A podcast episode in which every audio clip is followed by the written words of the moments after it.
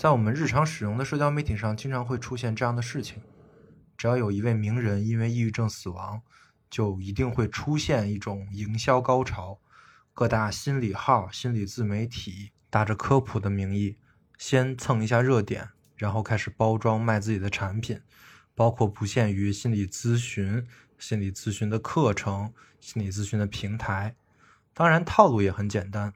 第一步就是说明这些事情的严重性，第二步就是说明这个事的专业性，非专家搞不定。日常的交流是不行的，千万不要和他说这个就是你想太多，有很多是不能说的，千万别说。第三步呢，就是要带货了，因为这个事情很专业，所以你就需要找专家，需要找专业的人来解决。那谁是专家呢？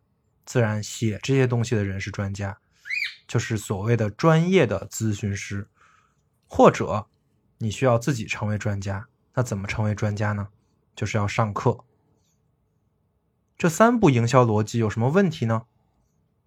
这个事情是不是很严重呢？一个人的死亡当然是很严重的事情。这个事情是不是很专业呢？处理这样的事情自然也需要很专业。那是不是因为它很严重也很专业，所以一定要找所谓的专家呢？当然也是。但是问题就是这个专家是谁呢？是谁能了解你的情感、你的低落、你的焦虑的原因呢？这些专家、这些倾诉热线、这些心理咨询可以做到吗？抱歉，不行。这就是这个问题的核心。这个专家不是他人，也不可能是他人。最了解你的抑郁、了解你的原因的只有一个人，就是你自己，也仅仅只有你自己。或者说，只有你的无意识知道一切真相，仅此而已。为什么呢？因为我们是现代人，这是现代人的诅咒。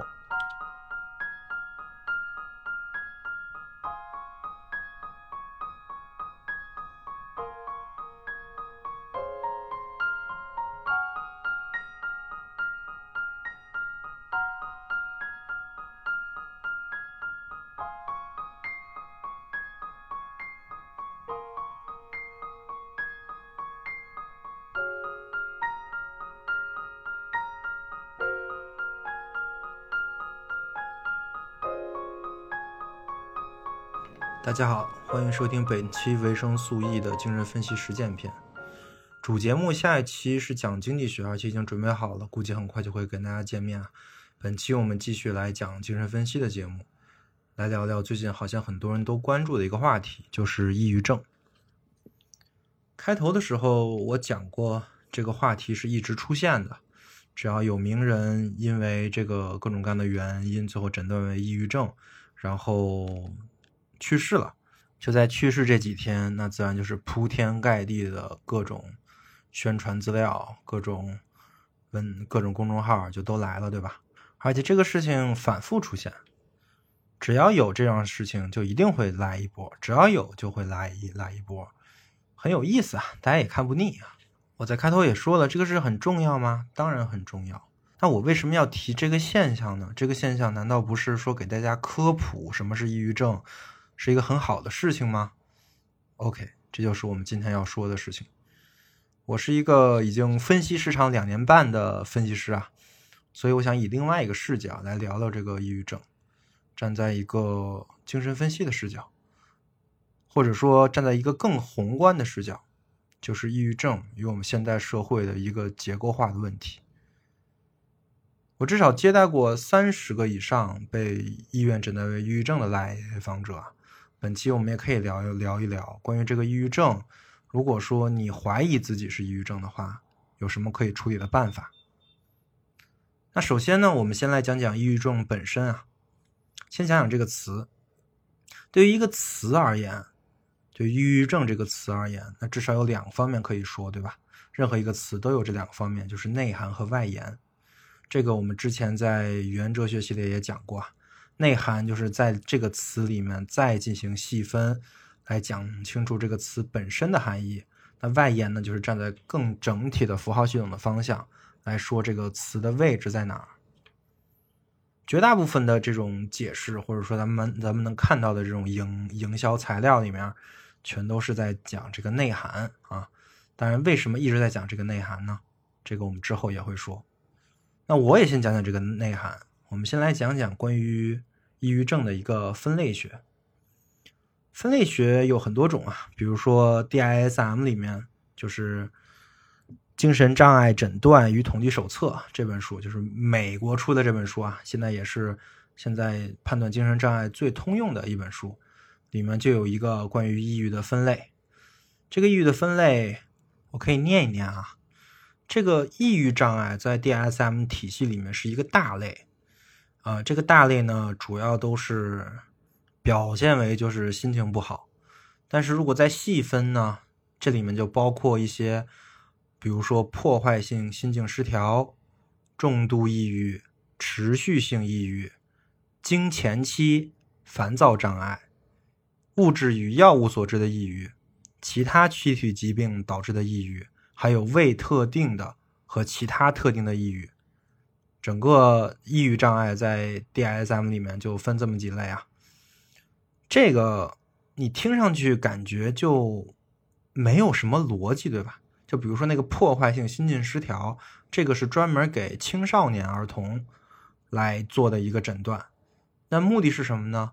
目的是为了让原来的那个诊断让它更轻一点，因为原来是直接把这种青少年在成长的过程中很具有破坏性啊这样的一个现象，直接归结为双双向情感障碍了。然后可能这个治疗的方法跟用药什么的就会更严厉一点，但是这回新加了一个，就在 DISM 五里面新加了一个叫破坏性心境失调。这个重度抑郁和持续性抑郁，这个我相信大家应该都能理解是什么意思啊，我就不讲了。不过有一点需要注意的，它所谓的持续性抑郁是成年人至少要两年以上，儿童呢要一年以上，这个才算是持续性抑郁啊。然后经前烦躁障碍，这个，嗯，这是女性病啊，这个我相信绝大部分女性应该都有这个体会。那为什么单独列出来呢？这也是有原因的，对吧？那物质与药物所致的抑郁和其他躯躯体疾病导致的抑郁，他们这个是按照一个原因分类的。换句话说，这种类型的抑郁呢，其实不是。正常的抑郁的原因，而是另有原因。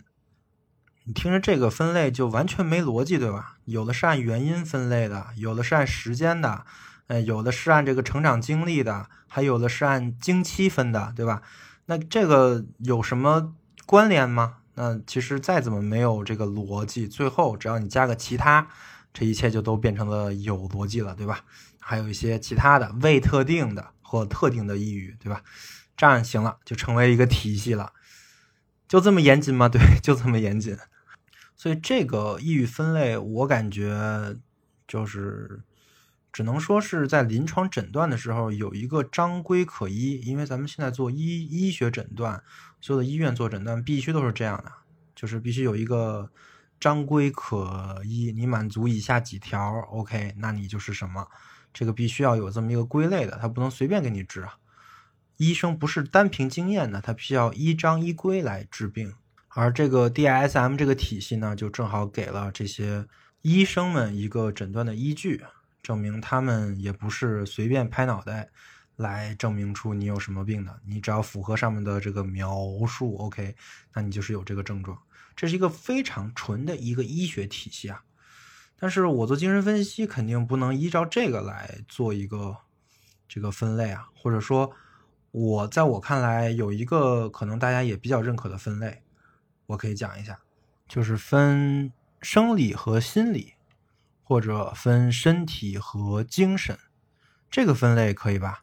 我们是依照原原因在进行的分类啊。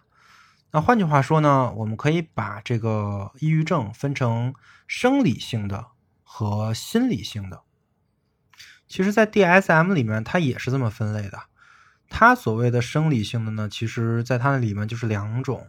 第一种是因为药物问题导致的抑郁，因为吃药改变了很多激素结构啊，等等等，这个导致的抑郁。还有一种呢，是因为生其他的病，因为其他的病状来导致的抑郁，这是生理性的。那其他的，我们都可以看成是心理性的。那现在的问题就是，这种其他的情况是一个纯心理的情况吗？当然也不是，因为 DSM 在里面写了，说重度抑郁的患者，他的家族病史很有可能也有抑郁，或者说一个重度抑郁的患者，他的父母、他的亲人患一重度抑郁的概率要比其他人要高。那这是不是就说明真正有一种基因决定的抑郁的状态存在呢？呃。我不是研究这个方面的呀，但是我可以说这方面，因为我也看过一些嘛，我我可以告诉大家，这方面没有一个定论，你没有找到这么一个东西。但是既然很多的论文都说会有这种生理性抑郁的存在，因为通过遗传、通过家族病史来说明有，那么我也就不多说了，我们就假设它有啊。既然学术知识生产机构说它存在，那我们就假设它存在。但是，也是学术生产机构，他们证明了，就算是这种基因性的导致的这种内内源的抑郁症，那也不是说百分之百这个人就是得抑郁症，对吧？它只是一个概率问题，就是有家族病史的抑郁患者，他家里的人啊。得抑郁症的概率比一般人要高，仅此而已。这这个结论我们也可以利用。换句话说呢，就是这个世界现在啊，或者说我们的知识里面的这个世界，并没有发现一个决定性的生理机制，或者说一个基因表达，或者说一个什么东西都好啊，没有这么一个东西可以让人必须患抑郁的。也就是一个纯粹的生理性抑郁，其实是不存在的。我想这个结论大家都能接受吧？那如果接受这个结论，那也就是说，其实所有的抑郁症都会在心理层面，或者按照精神分析的话语啊，在象征界、在符号层面出现了问题。那生理因素是什么呢？很有可能生理因素是一种催化剂，或者说生理因因素只不过是激化了一个问题。就比如说，可能真的有什么基因的表达什么的，会让这个人更更容易心情不好。你可以说这个基因是家族遗传导致的，但仅仅只是概率增加，这不是一个完全的因果关系。一个人的心情好不好，绝对不是基因能够决定的。我不知道这么说你可以不可以理解啊？而且我们换句话说，如果真的有一个人的心情好不好是基因决定的这样的事情，那人这种动物何来自由呢？那跟自由又有什么关系呢？对吧？人的自由首先是人精神上的自由啊。那如果精神都是被基因决定的，那么我们谈什么自由？那站在这个自由基础上的一切制度就。都是扯淡，对吧？只要改造人的基因，一切的什么社会不公问题，能让你愤怒的问题啊，都能解决。你你愤怒，你难受，你消沉，是因为你基因不好。那如果真的是这样的话，我很难想象这种生物会被称之为人啊。OK，说到这儿，这就是我想说的关于抑郁症的，我认为的一个必须的前提，就是抑郁症的问题。它来自于想象，来自于信念，来自于观念，来自于符号，来自于逻辑，来自于等等等这些东西。换句话说，关于抑郁症的问题，它来自于拉康所分类的想象界和象征界里边。OK，那这里面我们就可以再做一个关于抑郁症的分类了。既然我们引用了拉康的想象界和象征界，那我们首先来聊聊关于想象界的抑郁症。这种情况，我可以管管它称之为精神病结构性的抑郁症啊，就是因为想象界在人进入语言、进入象征界之后，逐步在主体那里退位了。所有的神经症主体，就是我们现在的正常人，或者是曾经在小时候是正常的会使用语言的人啊，这一类人对于这类人而言，想象界的抑郁症，它应该只出现在你的符号界坍塌的那个结构，就是只出现在你的符号界出了问题、脱落的那个时候。但是如果真的有一件事情足足以使一个神经症主体的符号界脱落，那么我们可以认为这件事情才是你抑郁的原因，而不是之后的那些发展。所以你还是可以把它视同为在符号界的抑郁症。那存在想象界的抑郁症吗？当然是存在的，只不过它不是一个神经症主体的一个概念啊。想象级的抑郁症可能存在于精神病主体和自闭症主体那里。对于这两类主体而言，我们的象征秩序、我们的语言符号和他们的关系是错开的，是基本没有关系。他们不生活在我们现在的这套语言符号内。那这种情况呢，我们暂时不谈。不是说不能谈啊，肯定能谈，就是我不会。我是真不会啊！本人才疏学浅，这样的来访者我没见过啊，而且就算见过，我也搞不定。这不会的事儿我就不多说了，对吧？这多说多错。总而言之，在我看来，这种情况很难解决，很难搞啊。那另外一种情况呢，就是来自于符号界的抑郁症，或者说象象征界的。我之所以把这两个词混用，或者说每个我都要提一次，是因为。我希望大家可以把符号跟象征这两个词可以连起来看啊，因为可能大家对待这两个词的理解跟我理解不一样。我希望我直接用两个词来说明这一件事儿，这样的话可能会有理解的多个面向。那来自于符号界的这种抑郁呢，就来自于我们的生活世界。符号界是我们的生活世界，也就是说，它和你的生活、你的经历。你的逻辑，你对于事情的看法，你对于任何事情的观点和信念，和他们相关，这就是象征界。我相信听这个播客的绝大部分人，如果出现了抑郁的情况，那么大概率是这种情况。OK，那么问题来了，为什么这样的情况越来越普遍了呢？这样的情况是从什么时候开始的？有什么一个普遍性的原因在背后呢？于是，我们就要说到抑郁症这个词的外延。如果说抑郁症是一种符号性的症状，那么我们一定要在符号系统之内来讨论这个词。我们要看到抑郁症背后的那套符号系统是怎么回事那在我看来啊，这个主要的原原因或者是一个结构性的原因，用三个字就能概括。这三个字就是现代性。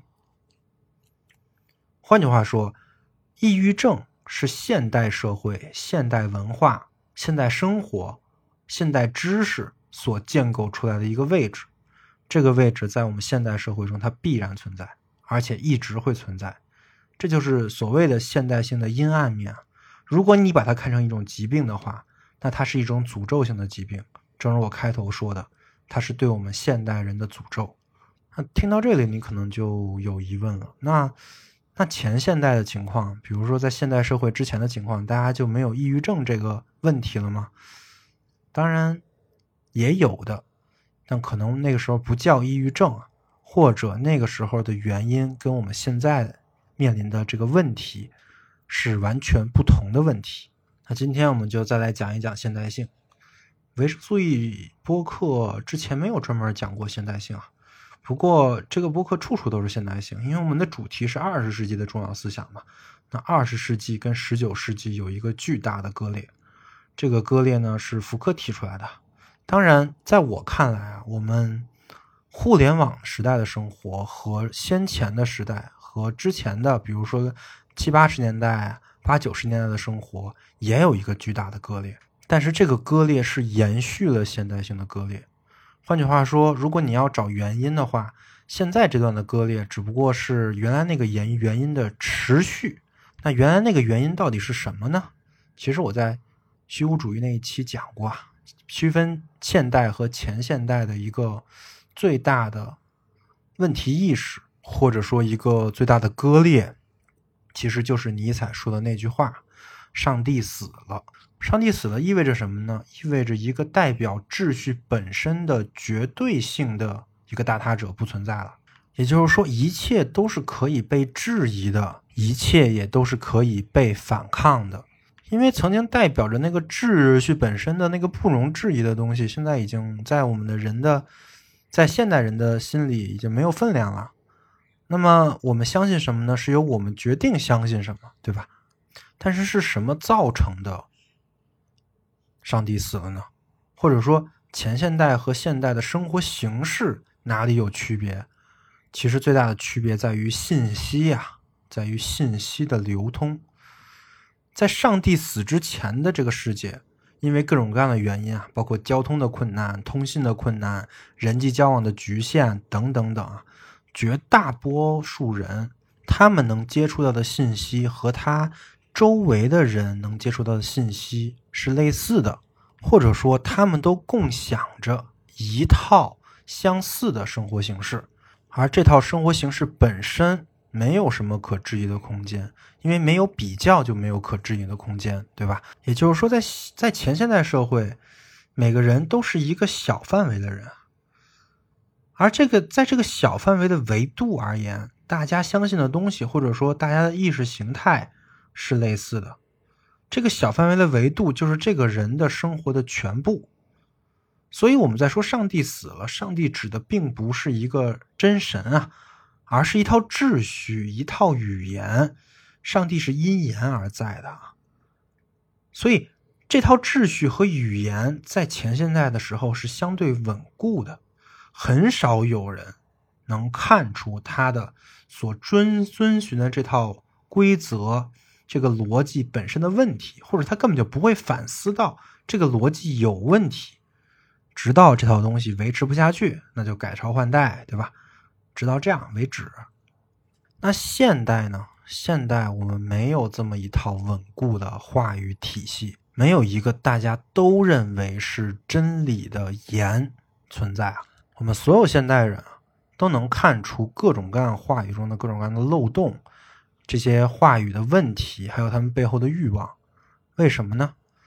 因为我们接触到了更多的、更多元的思想和逻辑。还有接触到了更多元的生活形式，说白了就是我们现在接触到的信息，尤其是在互联网时代之后接触到的信息，已经是爆炸级别的了。所以你看到了各类的信仰、目的、生活方式，而且虽然每个人都可以选择自己相信的那个生活方式，这就是现代性，对吧？但是只要你进入了这个生活方式，你必然会产生质疑。就是你会质疑这到底是不是我应该遵循的生活方式？这个问题会陪伴现代人一生啊！这就是现代。尼采说的“上帝死了”后半句是：于是，一切让人慰藉的、令人麻醉的各个牛鬼蛇神就纷纷出炉了。这里面，这些人在拉康那里叫做主人话语，就是 S 一第一个能指。换句话说，上帝死了这件事情，从结果上而言，真的就是这一套秩序崩坏了，什么都不存在了吗？并不是啊，也不是说上帝死了就可以随心而欲的做任何事，恰恰相反，因为上帝死了，我们现在充斥着各种各样的规则和规范，充斥着各类相互冲突的价值观、伦理观。但是每一种价值观、伦理观都会告诉一个主体说他是对的，他是真理，他是真神。换句话说，上帝死了，并不代表一种神学式的解放，而是代表着主体会被更多的不完全不同的语言系统和它内部的符号秩序所绑架。像这样的主人话语，它的它的自我宣扬是通过两种方式的。第一种方式就是同语反复，什么意思呢？就是在说神就是神，对就是对，抑郁症就是抑郁症，你有病就是你有病。这种方式啊，就是只要同语反复了，它相当于加强了他自己本人身。只要这个能指不断的在转，围绕着这个自己本身的那一句话不断的在转，它产生的效果就是对于这句话的加强，或者说。让主体让一个人对于这句话的认同啊，这是第一种方法。那第二种方法呢，我们称之为大学话语，也就是为主人话语在主人话语的其他地方找内容做背书的那种话语。主人话语会极力的培养大学话语啊，因为大学话语的结构越复杂，主人话语就越不容易被人发现它自身的不一致性，就越不容易发现主人话语的概念的冲突。那我们现在生活的环境自然也充斥着各种精巧复杂的大学话语啊，我们需要选择投身其中一个，因为大学话语可以保证你在这个社会里获得位置，一个可以维持你生活的位置。换句话说，上帝死了，并不代表人解放了，而是产生了另外的问题，就相当于人的身上本来有一个大的枷锁，这个是上帝的盐，现在呢，这个枷锁没了，换上换换成了各种各样的小手铐，但是你动不了，还是动不了。当然，现代性本身而言是一种进步或者。解放，毕竟你大的枷锁被取掉了嘛。所谓的上帝的话语曾经是绝对的律令，压迫了无数的人。当然，在中国可能不是上帝啊，是可能是什么三纲五常、君君臣臣、父父子子，对吧？但是现在这种单一的伦理和价值，现代人已经很少相信了。但不是没有，对吧？还是有的。现在在现代社会里还有很多前现代人，这是很正常的。所以这确实是一种解放，但是这就完了吗？现在的主体就不再接受所谓的律令和这种压抑了吗？当然不可能，甚至是完全相反的，对吧？现在主体所遵循的规则和压抑是比以往任何时代都要多的，不仅是力度强，而且是数量多啊。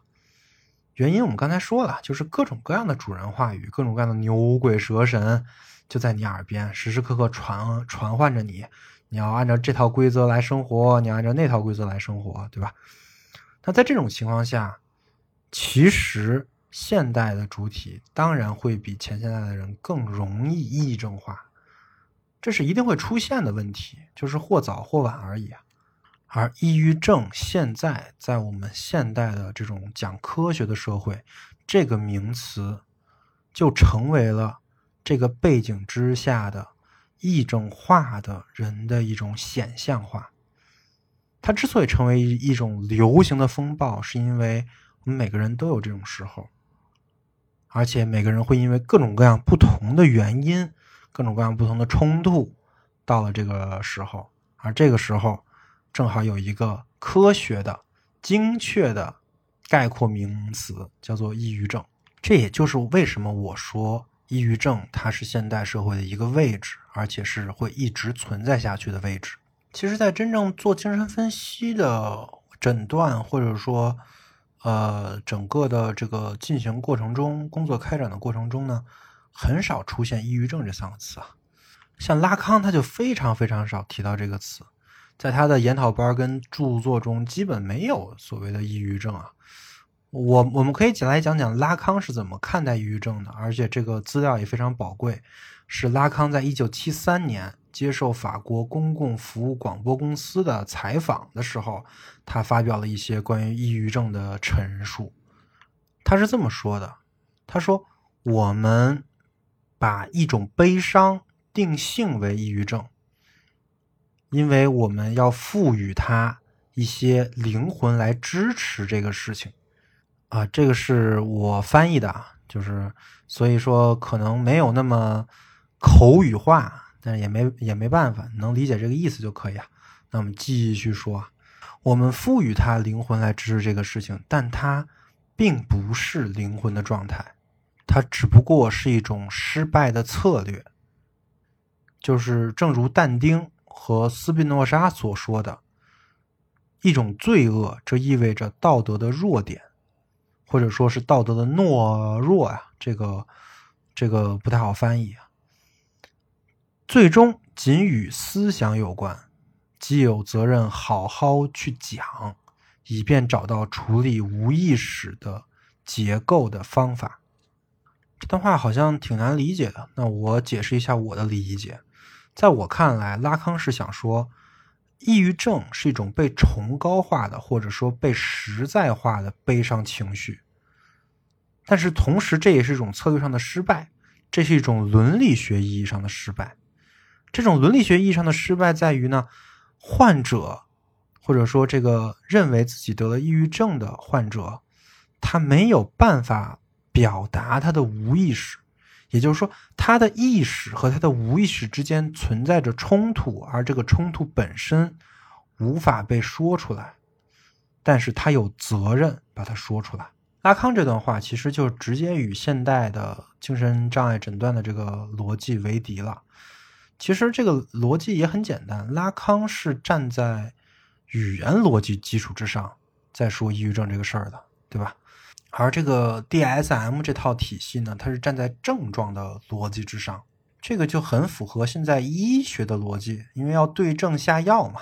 其他的医学也都是这么处理这个病人的，所以抑郁症在现代医学那里是一种精神诊断的标签。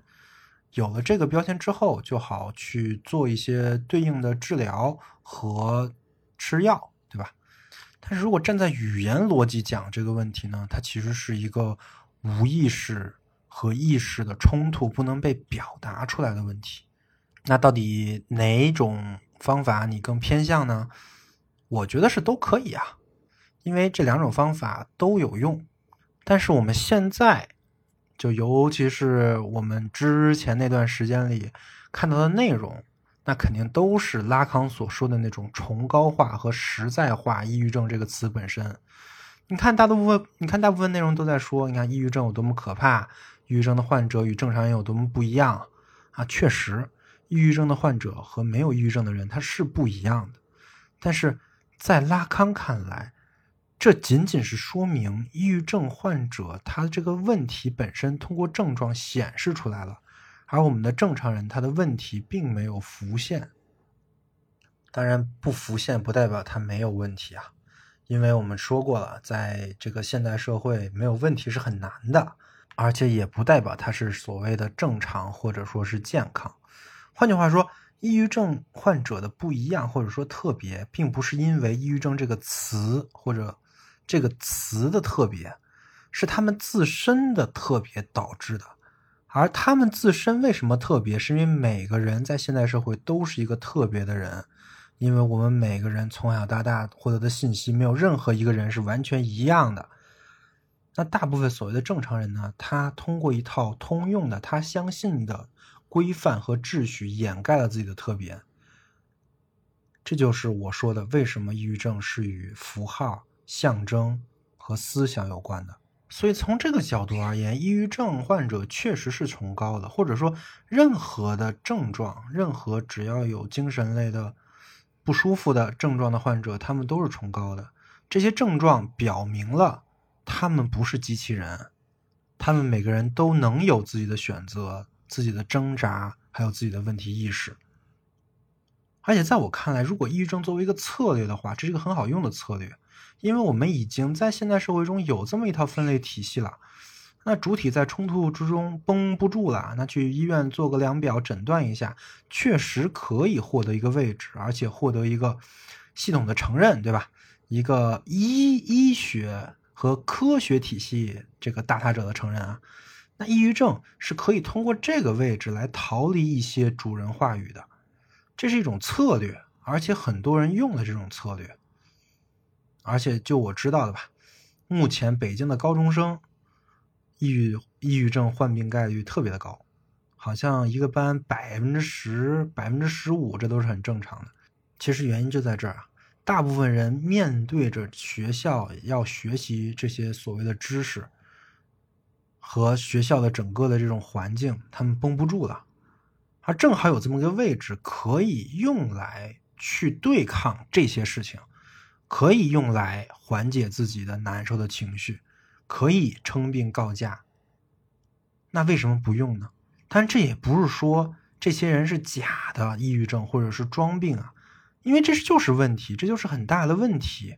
在学校里那样的环境，它很不适合人的成长。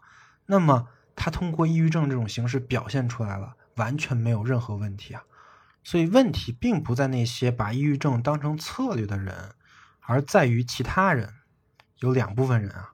第一部分人为了逃避责任，把一个人的死亡轻易的就概括成了抑郁症。还有一部分人是真的相信有这么一个症状，把这个字把这个抑郁症三个字当成了自己的自我认同，当成了自己的身份。这两种情况才是真出问题了，这也是我最想批判的两种情况。那我们先说第一种啊，我是最最反对把一个人的死亡或者说自杀行为归因为抑郁症的，这相当于就是把一个死者的。个人的经验和这个死者的经历和叙事完全的弱化了。说一个人因为抑郁症死亡，是对于这个人的个人史的不尊重。这么说，表明了说这句话的人对于这个人本身的不理解。死是一种抗争途径，它不是一种妥协途径。可惜他们不明白这一点，而且这种归类很危险，这会让一个死亡变成了一个属于个体的医学问题。而不是一个社会问题。那如果这么搞下去，以后谁自杀都可以搞出一个抑郁症证明，说明他其实是因为抑郁症自杀的，而不是因为什么什么有人逼他，而不是因为找不着工作，对吧？那那那那再发展，所有的他杀都可以伪装成自杀，然后说这个人是抑郁症，那这这事就结案了，过去了，因为这个事儿就很容易结案嘛，对吧？这已经不是人血馒头的问题了，这是对于人的生命的不尊重，对于一个主体这辈子的经历、经验、吃到的苦难，完全的忽视。而就是这种人血馒头，现在只要跟心理健康沾上边的媒体都要吃一吃啊！吃的方法和逻辑我在开头讲了，非常简单。这种行为真的很让人不齿，他们打着科普的旗号，利用这种东西大张旗鼓的流量变现。对，为什么打着科普的旗号呢？因为是大学话语，对吧？原因我们刚才说过了。那第二种呢？那针对于第二种情况，就是主体把抑郁症看成一种身份认同的情况，这种事情在我接触的来访这里是比较难办的一个事情，因为这是一种身份政治性的抑郁症，而这个背后的原因，它也是现代性，因为这个问这，因为这个问题是一种身份政治问题的变形啊。而确实，现在我们就是有这么一个位置，而且这个位置确实是可以当成一种身份政治的，因为可以说不要歧视抑郁症患者，对吧？这当然都可以，但是最大的问题在哪儿呢？在于如果你深陷这种身份政治，那你就会去做一个标准的抑郁症患者需要做的事儿，比如说吃药，比如说休息，比如说不参加社会的各种活动。而你做的一切只不过是加深了这个身份认同，但是这个位置，这个所谓的抑郁症的位置，也是他人给你给你的一个位置啊。你认同这个身份，也意味着你要遵循一套规范，对吧？你也意味着你要跟这个身份一样的人那样去生活。所以，当然有问题，每个人都有问题。但如果你用抑郁症这个这个词来概括你的问题，也可以让他人理理解你，那你也可以这么做，也有效。但是你的问题并不是能由这一个词概括的，因为你的问题是你只只属于你的无意识里的真相，而不要把这个真相的决定权交给其他他交给其他人。在现代，任何人都不能是你的神，他们不可能完全理解你的原因。他们也不可能完和你共享你的经验、你的思想，为什么不可能呢？还是因为现代性，因为在现代，每个主体接受到的各种各样的信息是不同的，他们对同样一件事情的理解是不一样的，没有人和你是完完全全一样的，你的谜只能你自己解，而而而且你也应该自己解。不要幻想着有一个他人是全知全能的，可以完全的理解你。精神分析师也不是这个他人，精神分析师只能帮助到的是你自己理解你自己，这也就是精神分析的全部工作了。他没有更多的。那我为什么觉得 DSM 这套体系也也有用呢？原因也很简单，因为我是站在一个实用主义的视角来看这个问题的。因为有这套体系，它可以针对你的症状来进行一些处理。这件事情是语言类或者谈话类的治疗做不到的。对，关于这件事情，我也可以说一下。我曾经有个来访者，他承认他抑郁了，但是他拒绝所有的这种精神类的药物。然后为什么呢？他就和我说啊，我抑郁明明不是我的错，明明是我周围的那些傻逼的问题，那凭什么是我吃药而不是他们吃药呢？我其实非常喜欢这个来访者，他说的这两句话体现他体现了他的力量，那确实不是他的问题。凭什么他吃药呢？但话也是两说的。那你说为什么女生经期的时候因为大姨妈痛经要吃布洛芬呢？这也不是女生的问题啊，凭什么她们要吃药呢？但是如果你站在一个实用主义的角度来看这件事情的话，其实治疗抑郁症的药就类似于一个止疼片啊。我们说发展出的这个医疗系统能为我们做的事儿，就是在你很难受的时候给你止痛。就是在你疼痛的时候，暂时的替你摆脱一下这个疼痛的痛苦，可以延延缓这件事情，把这件事情往后推。这件事情本身就很了不起了，也很伟大。虽然这不是解决问题的方法，但它能缓解问题，它可以给解决问题以时间。但是很多问题其实缺的就是这个时间。很多有所谓的急性抑郁症啊，它缺的就是这个时间。它就像痛经一样，其实。就过那一两天啊，只要过了那一两天，这个问题就明显缓解了。那个时候你还需要解决这个问题呢？可能也不用了。所以我对药物或者说对于精神科的这种治疗是完全不排斥，也没有任何道理排斥，对吧？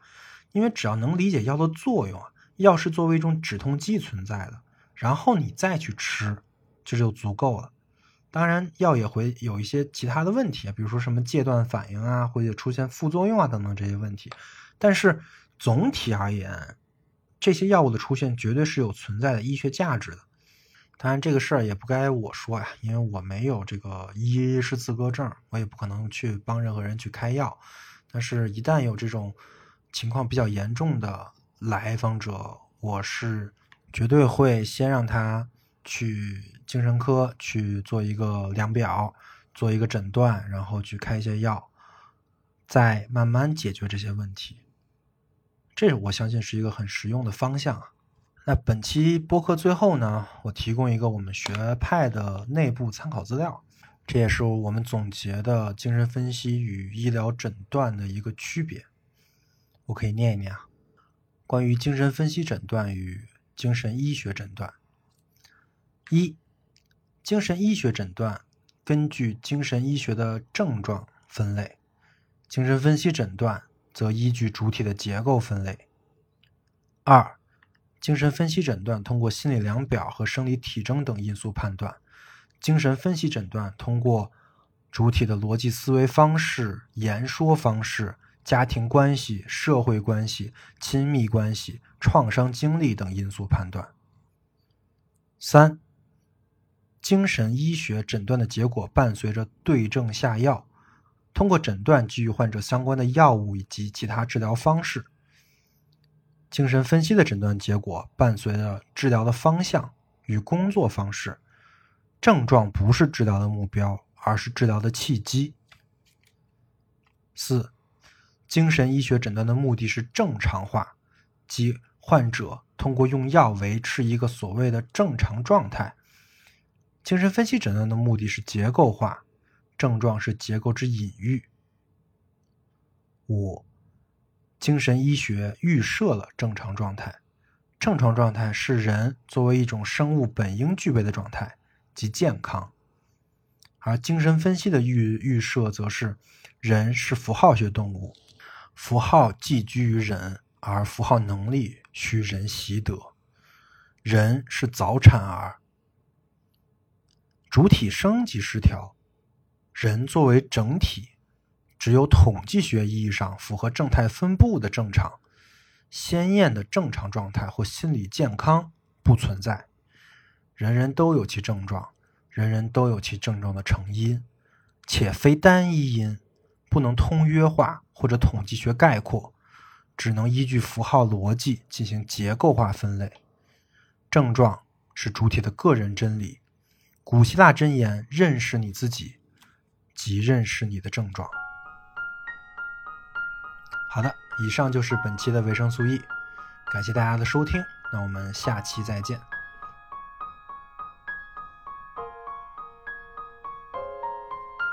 维生素 E 是一款完全免费的知识分享播客计划。目前，维生素 E 已有了自己的社群，跟除播客外的各类实践项目。社群跟项目的通知均在 Telegram 频道。如果您对播客内容感兴趣，希望获得维生素 E 的书单以及阅读相关拓展资料，或者希望参与维生素 E 的实践项目，与其他听众一起讨论，欢迎点击 Show Notes 里的群组连接，关注频道，或者添加维生素 E 小助手微信，发送对应暗号获取相关信息。此外，如果认为本期播客内容对您有所帮助，欢迎转发到各大互联网平台。感谢您的支持，让我们一起重构互联网生活形式，期待您的加入。